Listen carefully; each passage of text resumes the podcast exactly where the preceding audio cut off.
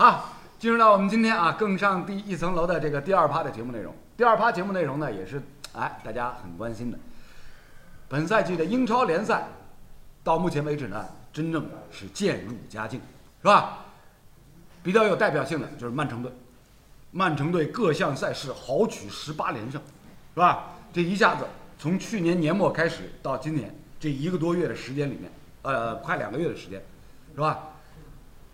翻天覆地的变化。瓜迪奥拉的确是有几把刷子，而且把这支球队越带越好。现在变成什么？人挡杀人，佛挡杀佛，啊，形成鲜明对照的呢，就是作为联赛的卫冕冠军利物浦，现在好像是越走越远对，人见人欺，啊，人见人欺，是吧？今天上节目之前还跟还跟李燕在聊，上个礼拜罗老师啊转播了一场欧冠，正好是转的利物浦，是吧？客场去对这个莱比锡，当时那场比赛感觉哎利物浦踢得还可以啊，是吧？后防线没有丢球，然后锋线上把握两个机会，是吧？萨拉赫进球，马内进球，嗯，是吧？现在在这个欧冠的十六强淘汰赛里面占得先机，很有机会进八强，但是呢，联赛当中四连败啊。主场啊啊，不是不是，主场客场已经不重要了，啊，是吧？这一四连败，直接从榜首的位置嘣，自由落体摔下来，现在都已经摔到第六名了，是吧？克洛普自己都都在那儿哀叹啊，今年今年了就讲里里赛呃卫冕基本上已经结尾了，嗯，所以从这个意义上来讲呢，今年的利物浦队突然间啊会变成自由落体，大概是所有人都没有想到，而且摔得那么惨。所谓爬得高，摔得重，就是去年吧，嗯去年其实我们谈到过今年英超的这个整体的这个走势，我们其实谈到过，就是呃，我记得反正我说过，嗯，不行，呃，大家不相信可以叫熊猫这边把原来翻出来，就是曼联是能够往冠军的这个集团里面去冲一下的，对，对对吧现在还排在第二，那个曼城一定是会卷土重来的，后来居上。利物浦呢是会遇到各种各样的问题的，是会遇到各种各样的冲击的。嗯，但是这个冲击来了以后呢，没想到利物浦自身又出现了很多的伤病，这个伤病不得不谈。就是说，如果还是原班的这个人马打的话，我相信不会这个自由落体落得这么深，对这么惨。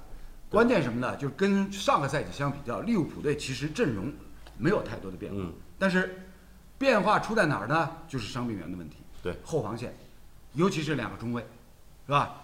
范戴克的受伤，对吧？马蒂普的受伤，嗯包括这个、呃戈麦斯的受伤，是吧？导致克洛普在最关键、最要命的时候，最需要发力的时候，后防线凑不齐，没办法啊，只能从中场拆东墙补西墙啊。亨德森撤回来打中卫，法比尼奥撤回来打中卫，然后法比尼奥也伤了，啊，东窗转会市场，东窗转会市场租借来一个土耳其的年轻中后卫，零零后的球员来了以后一看也靠不住，扛不住的。你、哎你这个英超这个节奏，你马上来想有好的表现很难的，嗯，对吧？而且呃，我今天因为说这个利物浦，要回啊脚。还写了个小纸条，哎，我写了一张小资料，为啥呢？因为对，也专业吧， 对吧？就是功课做了，不要以为我来瞎讲哦。大家我，哎，我看了看，但是我就是今年是打到现在还还剩十三轮，哎进四十五只球，失三十四只，哎，对伐？呃，赢球阿拉勿讲啊，就平了七场，输了七场。跟前头三只赛季相比的闲话，前面三个赛季，它是上赛季这个这个是一八啊一七到一八，一七到一八，进八十四，嗯丢三十八，嗯平了十二场，输了五场，他第四名。一九八十五三十三，进失球，平七场负一场。对二零他拿冠军的，嗯，他是第二名，刚才是第二名，对吧？史拿上冠最高分第二名，拿冠军的是八十九个进球，当然曼城比他多一百多个，对吧？呃，丢二十二个，平三场，负三场。你看今年的这个数据，就已经很明显的就是说，特别是最近一阶段，他平七场、负七场的话，你说再拿冠军怎么可能？不可能了。对啊，对吧？所以啊，数据不会骗人。而且他关键什么丢球多了，哎，丢球还有十三轮，他已经丢了三十四个了，是说明他呃防守是存在很大的问题。即使进攻，他现在你像马内啊、萨拉赫啊，呃，依然保持着较高的一个进球的这个状态，但是你就像我们说的，你不能老依靠前呃后面丢两个，我前面进三个，嗯，这种事情偶尔的会发生，或者说你在强队这个身上会发生的频率高一点，但是它不是一个经常性的事情。我们海英呢，在这个频道里面一直负责做足球彩票的节目。嗯，每周你做足球彩票节目的时候，必然会说到利物浦。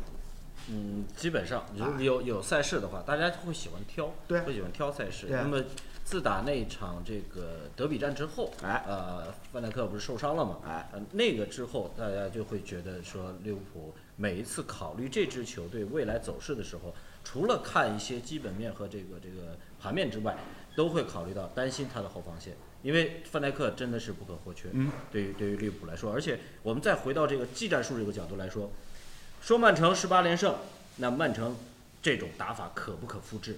不可复制，对吧？瓜迪奥拉自己都没有能够在拜仁他复制复制成功，对不对？那么，但是克洛普这套呢，他是可以复制。那么关键关键问题是，就是你后防线能不能稳得住？所以我觉得，就是利物浦在每一次我们在在做他这个赛事判断的时候，尤其是在打莱比锡，刚才两位说莱比打莱比锡那场打得挺好，其实我觉得并不然。呃，如果不是莱比锡是曾经的呃这个这个克洛普所熟悉的这个德德德国的球队，嗯，如果他的套路跟之前这个克洛普所所所怎么说呢？呃，所所执教的这个风格比较相似。如果不是那两次失误的话，这个球也不一定能赢下来呃，。这个话不能这么来。 而且我们在做这场，呃，再一次的这个德比战之后，呃，德比战之前，我们在做这场比赛判断的时候，我们的专家就提到过一个一个一个点，就是说，他如果说周中他没赢莱比锡，说不定这场是有机会的。但是，一旦赢了，就不要高看他了，因为安切洛蒂是憋足着劲儿，藏着杰罗、勒温复出，就憋着劲儿，一定要趁你病要你命。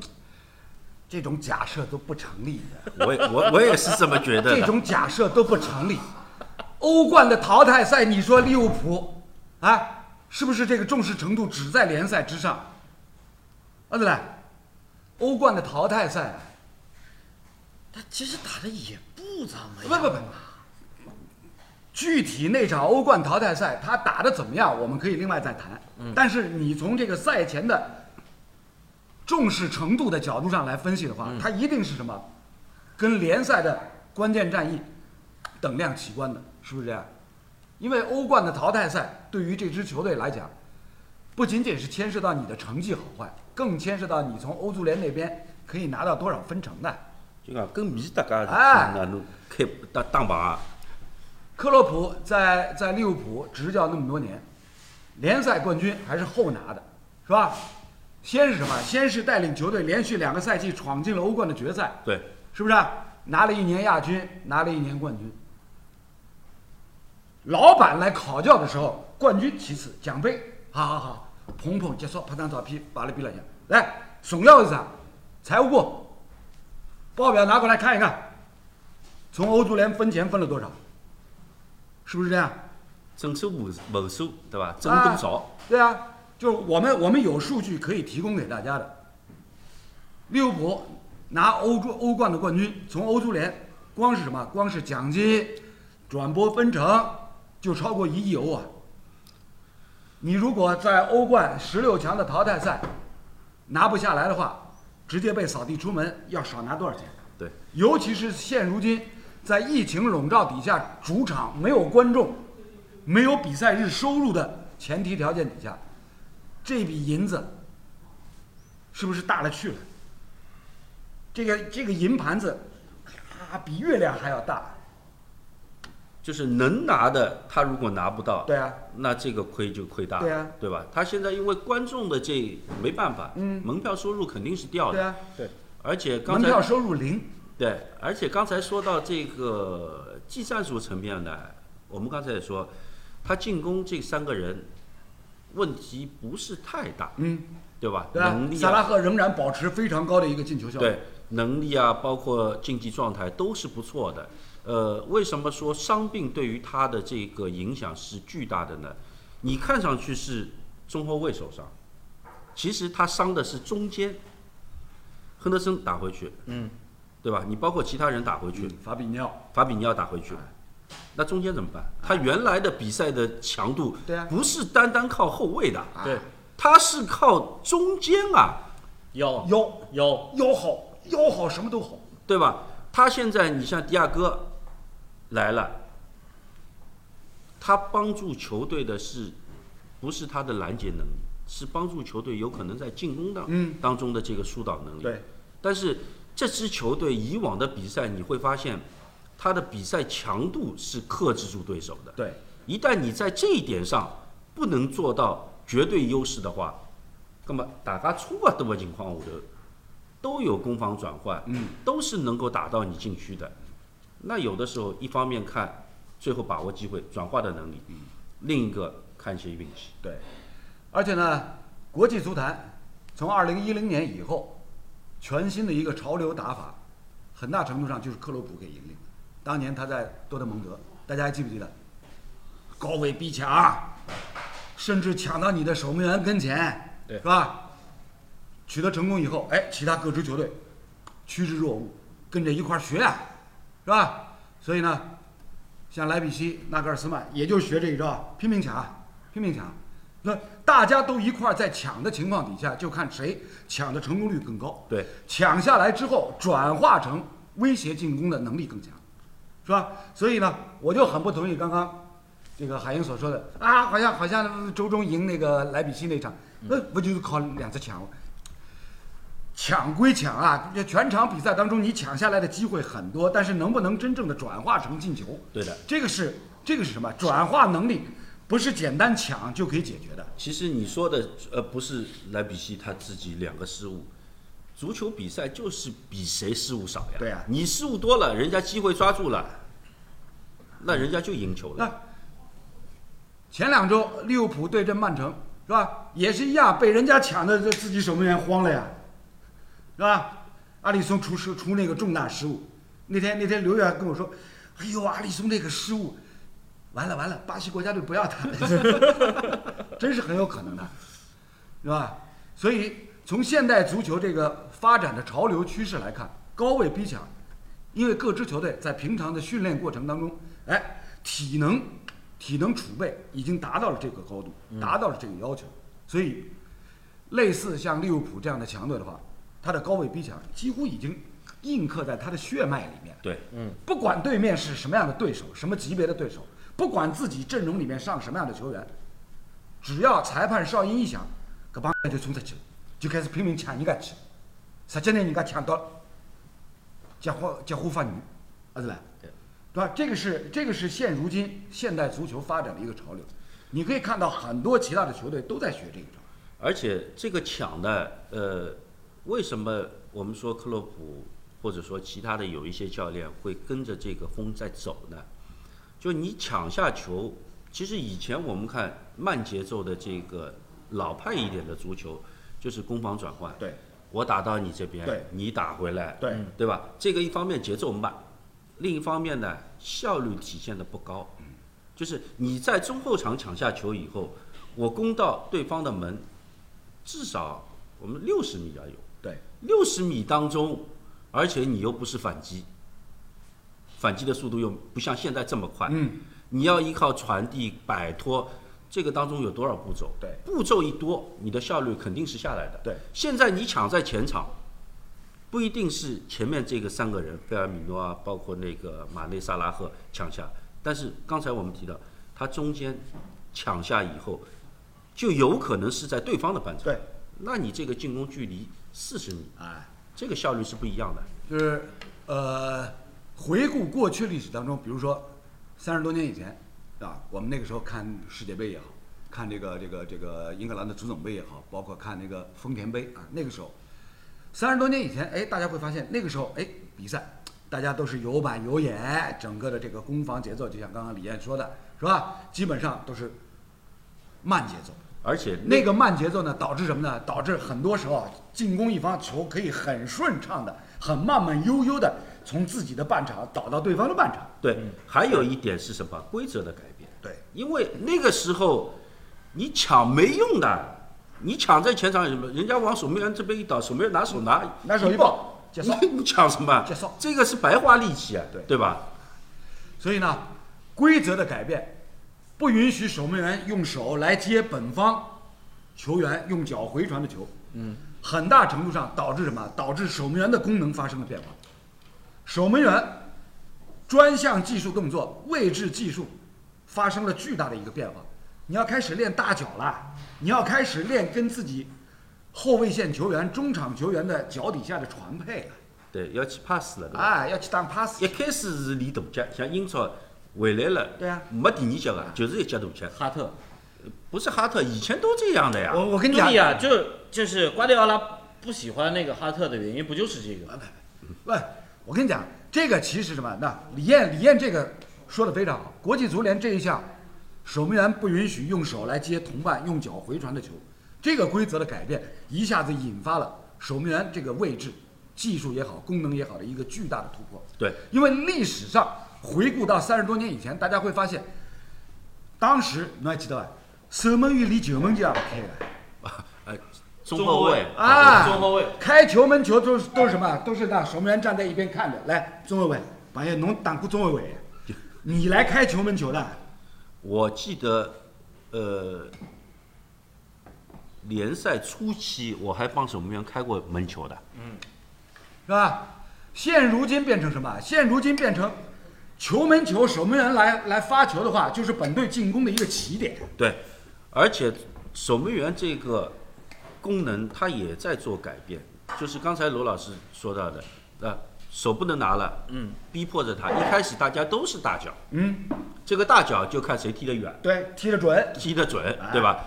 现在呢，守门员功能改变在哪？我要我不要你大脚了，我要你在后场能够拿，能够小传小递的难了，为要要保证这个球我传到自己本方队友的脚啊下，这个也是一个改变。对，规则改变了以后，带来的就是攻防转换速度快了。对，因为你逼上去抢了以后，一旦抢不到，对方大脚踢出来，你必须要回来。对，所以攻防转换的呃速度快了，频次高了。还有一点什么？呃，它的一个转换以后，其实你看效率上，对，对吧？历史上，九零年世界杯，呃，九零年还是九四年世界杯，当时哥伦比亚的著名门将伊基坦，是吧？九零九零年被那个喀麦隆的米拉米大拉叔在禁区外抢断，是吧？这个是是世界杯历史上的经典画面。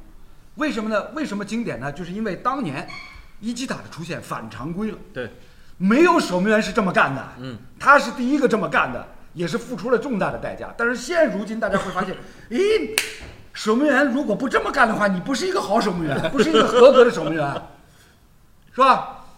所以呢，在这样的一个那全新的潮流引领之下，就像我们刚刚所提到的，各支球队的高位逼抢几乎已经蔚然成风。然后呢，对面球队包括守门员，包括中后卫，都需要在平常的训练当中不断的强化来练习短距离的这种脚底下的贴地的这种传递。对。是吧？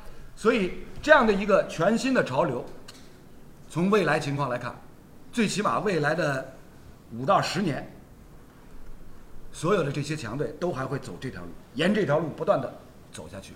就你看看是一个很小的规则的改变，但是实际上，呃，给足球这个运动，从技战术层面上，它是一个很大的对，改变有一点变革革命革命性的一个变化。啊对，因为刚才我们说这个攻防转换速度上去了，对吧？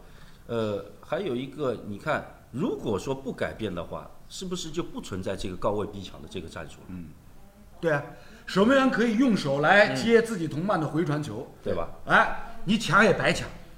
那白抢之后，人的正常反应，哦，算算算，攻我就不抢了，啊那伤害体力。是的呀，整呃个节奏全慢了。而且你说如果没有高位逼抢，球员的体能是不是也不用这么好了？嗯，对啊，啊，这一点，这一点，这一点呢，可以用其他球类运动项目来可以做一个类比，比如篮球。嗯，篮球战术当中有一个非常著名的全场紧逼盯人。嗯，啊，全场紧逼盯人，但是呢，全场紧逼盯人不可能什么全场都用，对，整个四十八分钟能疯他了，踢了没干好呀。 但是现如今足球比赛当中呢，哎，三十到四十分钟的高位逼抢几乎已经是成为各支球队的主流的打法，是不是这样？过去我们还都说，那一上来抢个十五到二十分钟，是吧？就这一定一定对面那支逼抢的球队体能会出现一个节点，是吧？会有会有一定的这个那缓冲，退回去不抢了，然后歇个五到十分钟再上来抢一波。哎，我们现在解说比赛不像以前了，以前可能双方遭遇战都会说，哎呦，这个比赛可能前二十分钟大家会互相试探一下。呃保守一点，哎或者说顶着的话，呃，可能前二十分钟你要破门好像有点难。现在呢，这句话说的少，嗯，另一方面呢，会把这个时间呢再加十分钟，对，有可能前三十分钟，因为大家体能都差不多，对，技战术包括逼抢的力度。呃，能力都差不多的，那有可能这个时间会再拉长一点，嗯对对吧？所以呢，这就是刚刚李燕所提到的，因为国际足联这样的一个守门员规则的一个修订，引发了整个新潮流，是吧？然后呢，所有场上的球员，十一名球员，包括守门员在内，包括边后卫、中后卫在内，都要成为本队进攻组织过程当中一颗螺丝钉，良好运转体系当中的一份子。不像以前啊，以前守门员开球门球的时候跟他是没关系的，他是脱离在外的。你只要做好你自己的本职工作，对方从门中间得把他就击是扫。老老赵老赵就是娄老师刚刚做这个解说或者主持人这个岗位的时候，肯定看到，我相信他肯定说过的，就是看到守门员去罚门球的话，他肯定会呃这个是守门员某某某，嗯，他其实脚法还是可以的。对，现在现在变成什么？老赵讲过吧？应该讲过，呃一定讲一定讲一过，定哎，现在是什么？现在是这个守门员如果没有良好的脚法，你、你是不合格的。就是现在解说呢就变了，变风格了。对就是守门员一大脚，哎呦，这个守门员估计脚下这个脚下活儿不行哎活稍微糙一点。所以呢，再回到刚刚所提到的利物浦这支球队，因为这样一个新潮流，整体打法的需求，对他的中后卫的要求非常高。范戴克一受伤，马蒂普一受伤，是吧？整个这个中卫的组合凑不齐了。嗯，这样呢就变成拆东墙补西墙。那么一旦拆东墙补西墙呢，一环扣一环，就像一个多米诺骨牌的效应。结构性破坏。哎，所以利物浦目前所出现的这样一个这样的一个一个一个一个自由落体的情况呢，意料之外，但同时又在情理之中，啊，啊，克洛普苦啊， 就是你偶尔呢，我觉得一个位置个别场次是可以的，但是你是多个位置、嗯连续场次对就不行了。对，它是连锁连锁反应，尤其对是重要重要环节。对吧？你偶尔你说拉一个回去打顶一个中卫，击个一两场，对我相信问题对不会太大，对嗯对吧？你两个两个再撤回来，那前面再补充进去两个，你就这个体系就已经不成立了。对那你那你还得往里面投钱，还得买人，那你你有储备啊。那你不是说你想投的时候就一定能投？你中后卫现在是稀缺的，对吧？你中后卫多稀缺啊！就是啊现在现在门将高价过，呃，中后卫高价过，呃，前锋高价过，但是其近几年没有听说过腰这个位置上的这个人员天价，对，我跟你讲啊，对吧？我跟你讲，就是首先中后卫稀缺，所以才造成什么？造成物以稀为贵啊，是吧？就范戴克一个转会多少钱，是吧？然后然后那个呃马奎尔，嗯，是吧？一个转会多少钱，嗯，是吧？对这就是呢物以稀为贵的一个效应，来把中后卫的价顶上来了。马奎尔马奎尔这笔钱，我觉得这个从他自身的这个价值来说。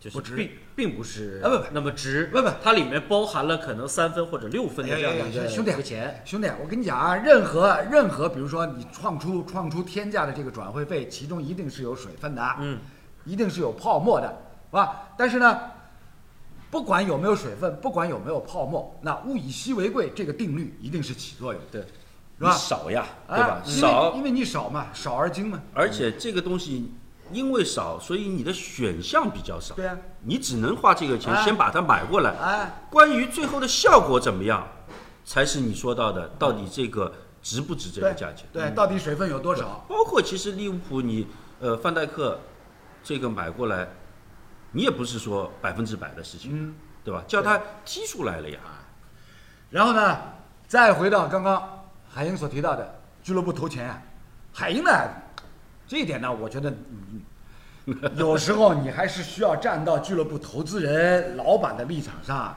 你知道吧。你不能，你不能永远站在球迷的立场上。哎呀，我我求你了，老板能得钞票，老板没那么多钱，老板也是要精打细算的。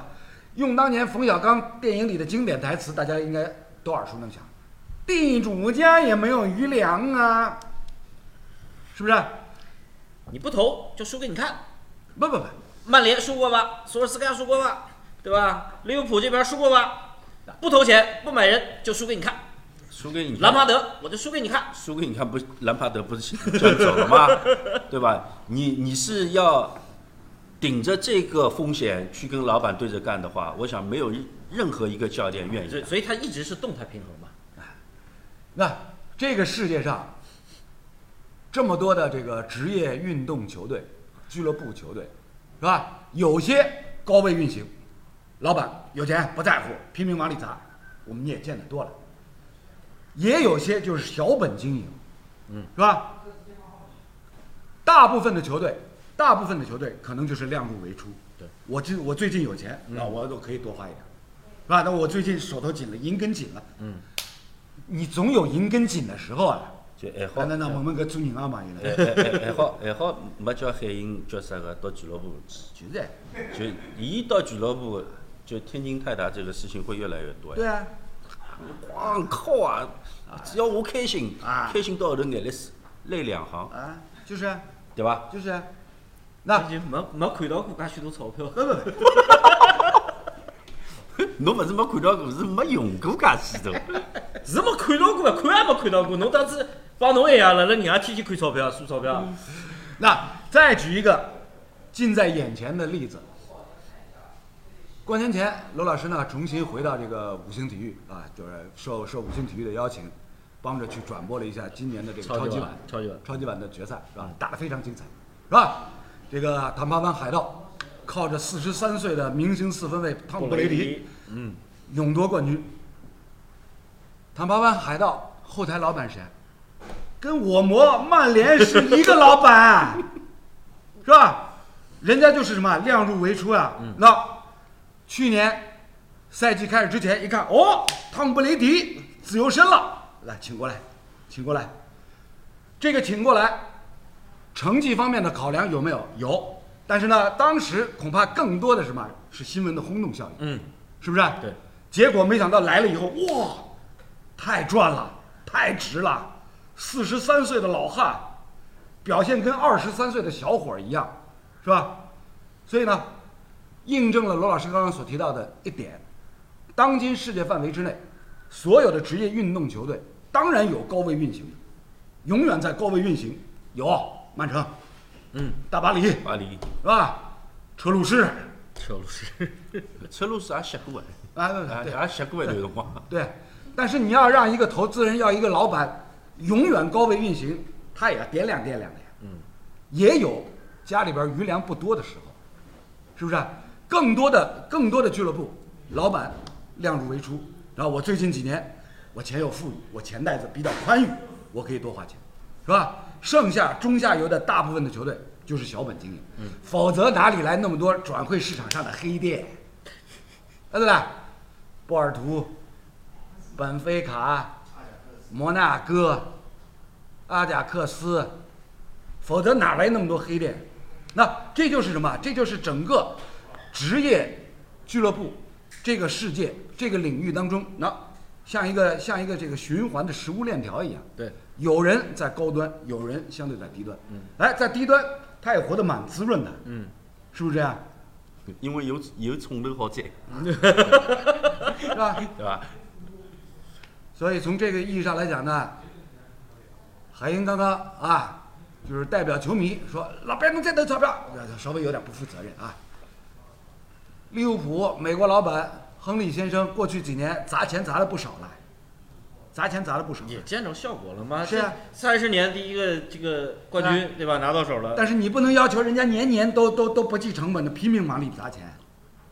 那今年不特殊嘛，对吧？东窗你补一个好一点的中后卫，你别整个小伙来。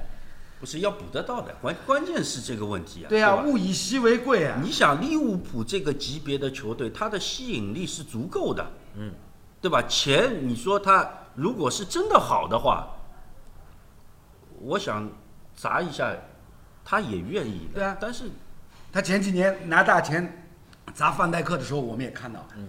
呃是吧还是人的问题啊，对啊你找不到合适的对人啊。国际足坛不是每年都有范戴克能够冒出来的，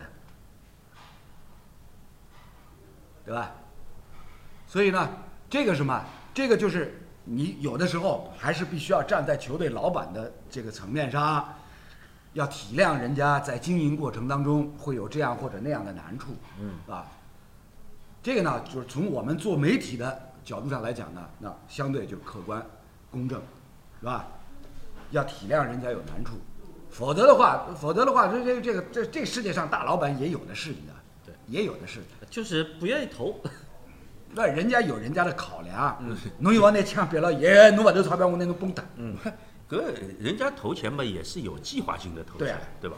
对啊就是你你烧钱，人家也烧，但是就是侬要一两三四的把把好呀，把好得来呀。那这嗯举一这个我觉得举一个十多年前的例子啊，当年西伦敦女王公园巡游者队，他的曾他的后台老板曾经是印度的首富，钢铁大王米塔尔，当年在福布斯富豪排行榜上排全球第六的。大家觉得哦，这这个印度大老板来了，这个这个这个这这女王公园有可能就就冲上来，结果呢，非但没冲上来，还下去，是吧？因为什么？因为老板老板觉得我这我这花这个钱，嗯，有意思不啦？是吧？ QPR。对啊，哎说到范戴克、阿利松，还要感谢巴萨、热刺的列维太抠门儿。不，这个世界上老板抠门，这个也是一定的，一定是有什么有有有有有慷慨解囊的这个老板，也有抠门的老板，嗯，啊，有些就是小老板。老清桑啊 C G 开始前头，嗯，跟球队主教练、跟总经理说：“那我今年只有这点钱，你们自己看着办。要想让我多掏钱，没有，哎，前面这里边有人说了，那德里赫特其实可以的呀。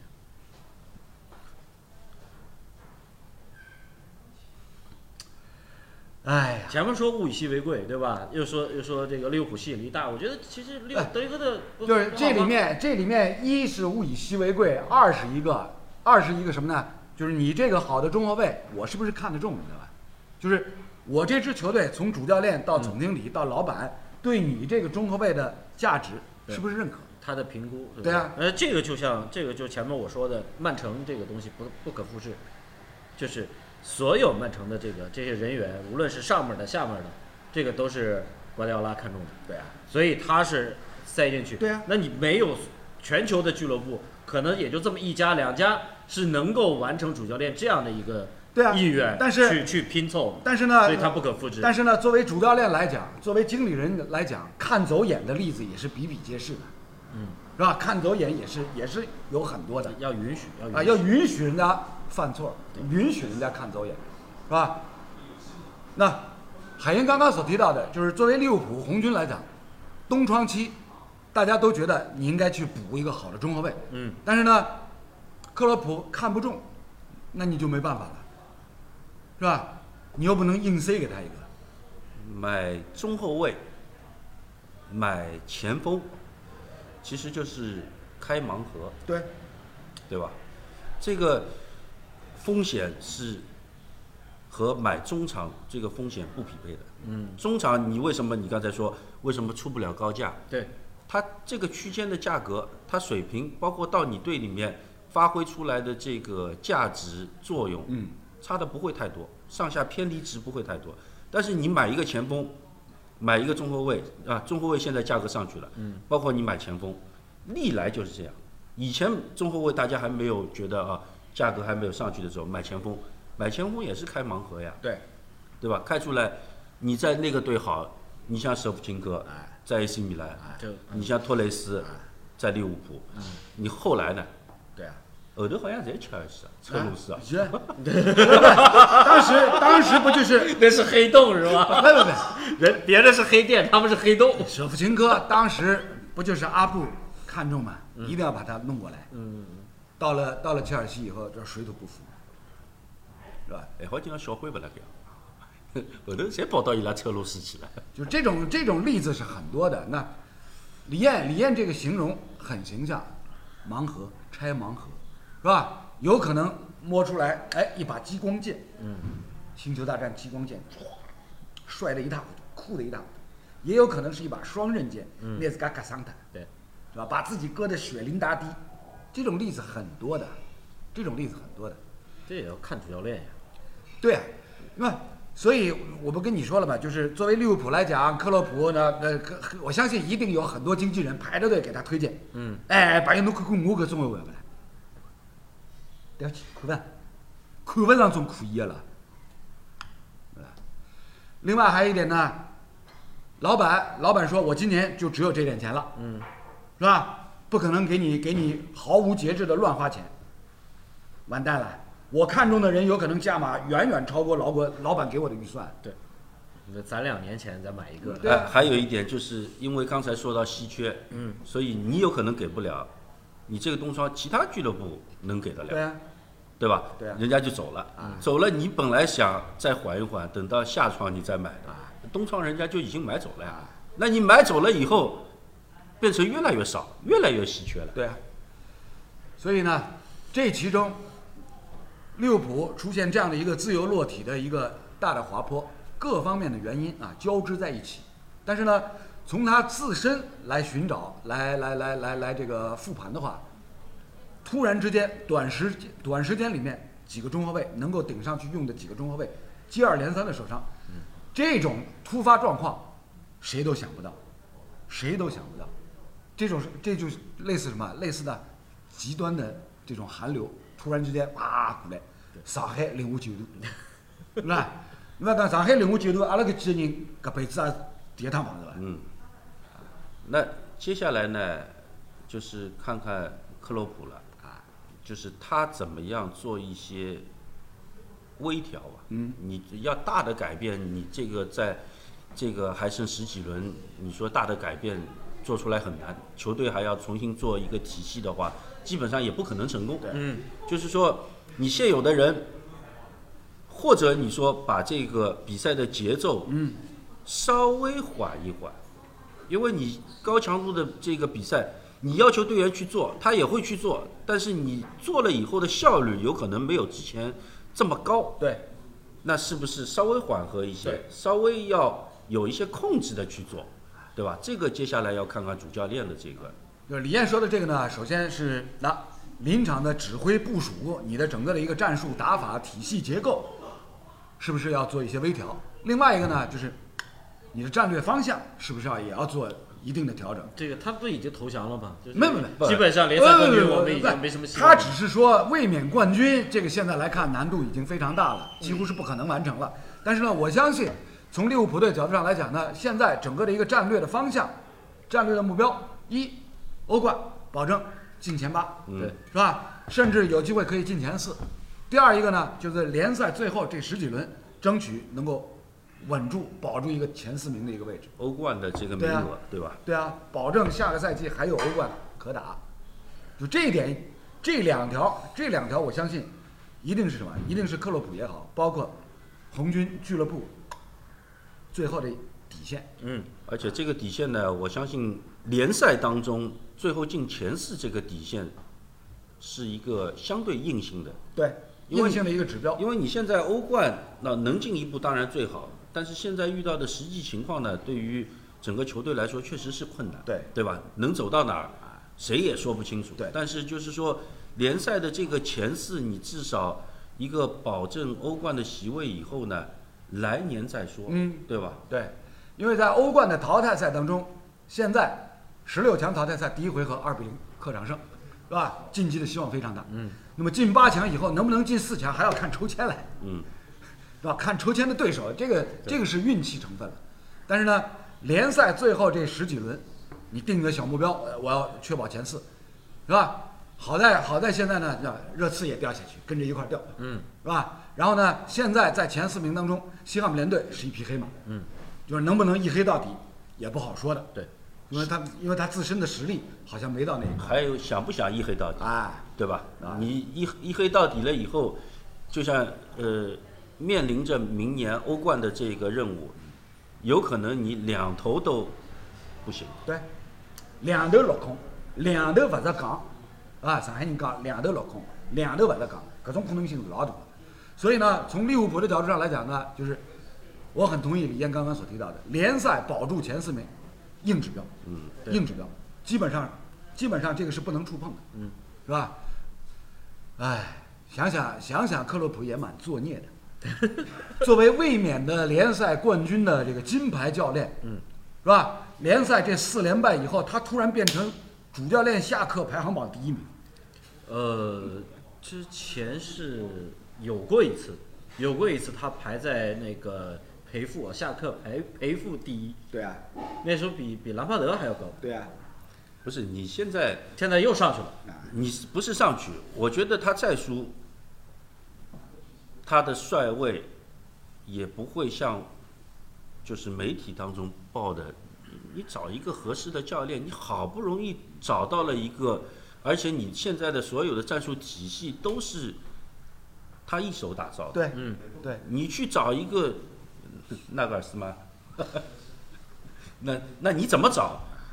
你说你说现在世界上教练，当然每个每个人他的喜好不同啊，呃，有喜欢瓜迪奥拉这个风格的，当然也有喜欢这个克洛普这个风格的，对吧？如果要走克洛普这个风格，你去找一个比克洛普更合适现在这支球队的教练，我觉得我是找不到。难度非常大，啊，就假设纳格尔斯曼来的话，年龄太小，八七年出生，球队里面几位老大，亨德森 斜着眼看，米尔纳斜着眼看，侬你见梦我赌人，啊，有人提议啊，西蒙尼啊，人家在在马竞那边做的挺好的，人家等拿个西甲冠军，然后再再就出来了呀，嗯，工资翻番儿是不吧？是不是，人家的目标不仅仅是西甲冠军啊，人家也想拿欧冠冠军的，是不是？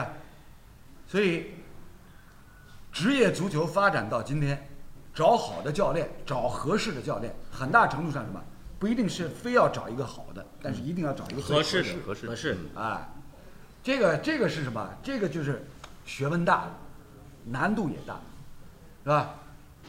这个呢，有点类似于像中国人们讲究生辰八字嘛，嗯嗯生辰八字，把那个一算，嗯，哎， 合不蛮契合合的？，哎，合不？合？所以为什么就中国人讲究生辰八字，外国人讲究星象？当年多梅内克，对吧？法国国家队要招人，先看先看你的生日，你的星座，跟我合不合？哎不合不差距不招入队。 不是吧？所以这个这个也是也是玄学当中，现在现如今不是都流行玄学吗？嗯，所有这些内容都是归结到玄学当中，啊，这个学问大了去了。哎，这个人倒是提了一句啊，嗯，就刚才说到克洛普这个帅位这个问题啊，现在是不是穆里尼奥的风险上去了？ 对，前面有人说了，说说啊热刺，让你聊聊热刺。啊穆里尼奥穆里尼奥更难。穆里尼奥，穆里尼奥在热刺的前景，先别说穆里尼奥。热刺前一段不是有有新闻出来吗？如果打不进前四名，进不了欧冠的话，孙兴民都有可能要卖掉，是吧？呃哎穆里尼奥的穆里尼奥的问题呢，是在于什么呢？很大程度上，穆里尼奥呢个性太强，个性太强，是吧？然后呢，钻牛角尖，大家回想一下，是不是有一点这样的味道在里面？ 小刺呃不是，格格呢？我觉得有的时候啊也没办法，对吧？他成就达到多高，嗯，反向的他这个往下面钻的，就会钻得多深，对对对对对对呃吧？对，而且他又是这么特殊的一个人，嗯，特殊身份，自己都认为自己是一特殊的一个，那你说你要轻易的改变他，蛮难的。他其实，在曼联，我觉得他在尝试做改变，就就以前大家给他定义，最开始就我我感觉下来，最开始定义你不是科班出身，你不是踢球的球员出身，你只是那样一个身份，你偷师了，然后你你出来了，你在在小球会你成功了，啊、不叫小球会，小联赛成功了，那么你一下子登到大舞台了，登到大舞台呢，你的东西只有两项，一心理战，二百大巴。那么到后来接曼联之后呢，感觉上有些比赛，感觉他在想尝试做变化。那现在到了热刺之后，哎，有有有有，还是那股脾气，他是不是也是自己觉得哎底气不足、心虚，所以他要表面显得张牙舞爪、凶相一点。呃，海英说的这个呢有道理，我相信一定有这样的成分在里面。但是呢，但是呢，就是作为穆里尼奥这样的一个，就是曾经取得过辉煌战绩的世界级的名帅，嗯，他首先是非常的自负，非常的自傲，就觉得自己过去所做的一切都是对的，啊，都是对的。不是过去，就现在做啊，的、现在做的也是对的，也是对的啊也是对的，对一直对到现在，一直对到现在。嗯，但是问题在于什么呢？就是英超赛场的竞争呢实在太激烈，对，就是大家掰着手指算一下，现如今英超二十支球队里面，世界级的名帅有多少？是吧？安切罗蒂都已经把太妃糖带成这个样子了，是吧？对，说莫耶斯在西汉姆联队都已经把这个队带成这个样子了，这是吧？所以这样的竞争激烈的环境底下，你任何一点的这个小的，比如说差错、失误，或者是不合群，都会被什么舆论、媒体极无限制的放大，嗯，然后反过来对你构成巨大的压力。这是他过去可能在在小联赛里面，比如说在波尔图、在葡超联赛里面，不会遇到这样的情况。对， 他不会遇到这样的情况。只有在英超的赛场上，就是过去我们都听说过，就是英超赛场，英国的媒体，比如说无良媒体《太阳报无良为》 是吧？放倒钩 小豹，啊，放倒钩是吧？偷偷录音，还找个人找个人是冒充什么什么经纪人，嗯对是吧？直接直接把凯文基冈给害了，是吧？所以呢，在这样的一个环境底下，在这样一个环境底下，作为穆里尼奥，他个性使然，很有可能啊自己都不会意识到，哎，莫名其妙给自己树敌无数，所以反过来给他的压力也是巨大。嗯，那就是刚刚李艳所说的，你取得的成功有多大，你钻的牛角尖就有多深。好了，今天呢，我们农历牛年当中的第一期节目啊，虽然人少，但是呢，聊得很透彻，聊得很开心，聊得很撮客， 啊，这个目的就达到了，是吧？希望接下来，哎呀，今朝今朝聊利物浦，忘记他少推个人，嗯嗯，尺寸哥，这孙哥，这孙哥，尺寸哥把自己的微信名都做了这个修不是意思加注，四利连物浦球迷。四连 败，对吧？把归来了。联赛四连败，主场四连败，我说这个这个体谅他，体谅他啊，啊，这个反正他跑不了啊。利物浦呢，这个自由落体这个下滑，估计还得滑一阵，早晚把他抓过来，啊，啊，不好意思啊，不好意思啊，呃，红军球迷不好意思，不好意思。 那个今天我们节目内容到这里就全部结束，感谢各位收看，再见。拜拜。